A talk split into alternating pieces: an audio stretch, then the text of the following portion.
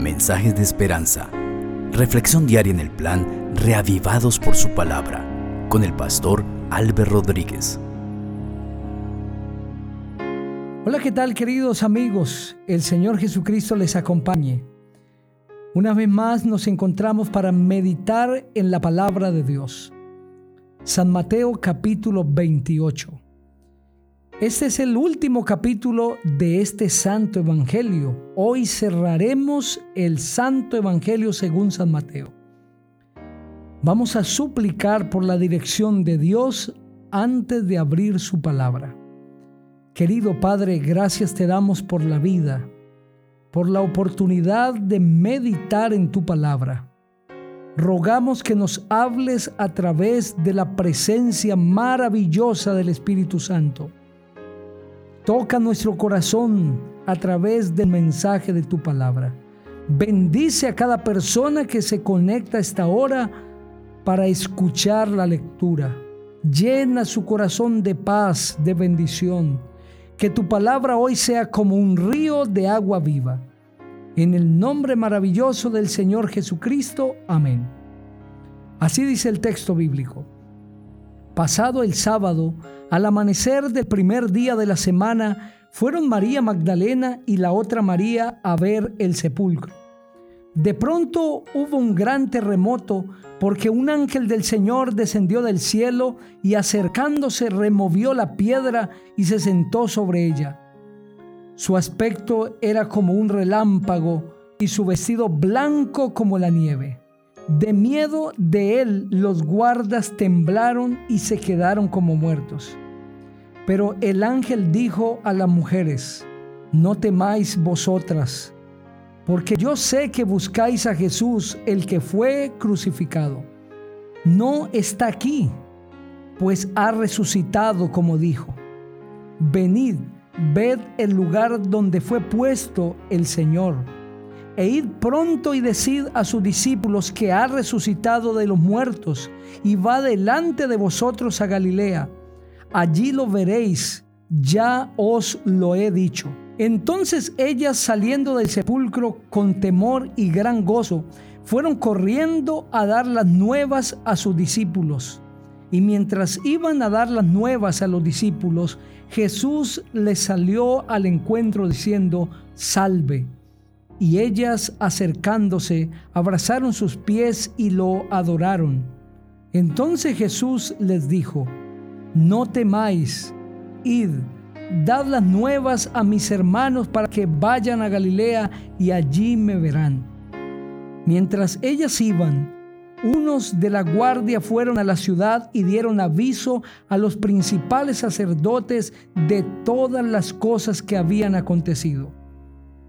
Estos se reunieron con los ancianos y después de ponerse de acuerdo dieron mucho dinero a los soldados, diciéndoles, decid vosotros, sus discípulos llegaron de noche y lo hurtaron mientras nosotros estábamos dormidos.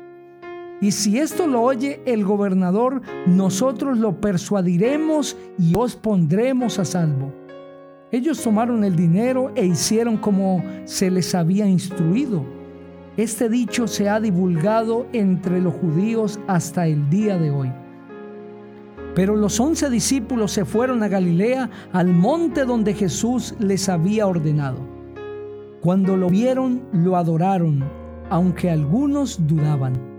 Jesús se acercó y les habló diciendo, Toda potestad me es dada en el cielo y en la tierra.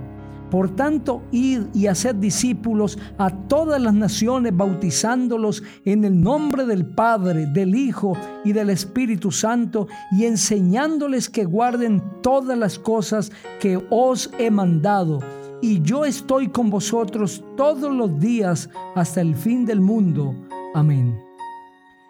A través de ese maravilloso capítulo, se describe el hecho que aseguró nuestra redención que fue la resurrección.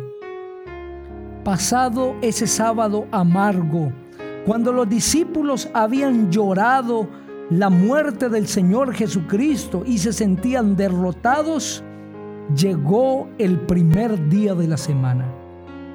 Este día trajo consigo un evento histórico, la resurrección del Señor Jesucristo. Un ángel poderoso descendió del cielo vestido de blanco. Su aspecto era como relámpago e infundió miedo a los guardas que se quedaron como muertos. Y le dijo al Señor Jesucristo que saliera de la tumba. Y el Señor Jesucristo salió victorioso. Este ángel es el que ocupa el lugar que dejó Lucifer cuando cayó. La resurrección de Cristo no solamente es un evento histórico, sino que es la garantía de nuestra propia resurrección. Él un día dijo ante la tumba de Lázaro, yo soy la resurrección y la vida, el que crea en mí, aunque esté muerto, vivirá. Cristo Jesús es la resurrección. Y así como Él resucitó, también todos los que creamos en Él vamos a resucitar. Seamos fieles a Él hasta la muerte y tengamos la seguridad que cuando Él se manifieste en gloria, nos dará vida eterna. Y si es que hemos muerto, nos resucitará para llevarnos al reino de los cielos. Puede ser que hoy esté hablando para alguien que como los discípulos está viviendo los días de dolor, Pareciera que tus esperanzas ya se fumaron y que no hay ninguna salida para tu vida. Te sientes derrotada o derrotado. Confía en Cristo, que Él ha prometido que llegará el día de la resurrección para ti. Llegará el día cuando todo este dolor se acabe en tu vida. Muy pronto el sol de justicia brillará para ti y tus problemas serán solucionados porque en Cristo Jesús hay solución para cada problema de la vida.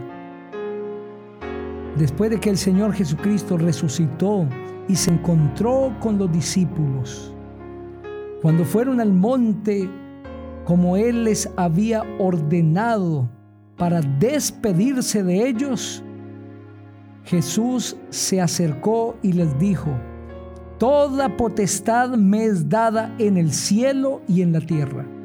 ¿Qué quiso decir el Señor Jesucristo con esto? Que había recuperado la potestad en el planeta Tierra.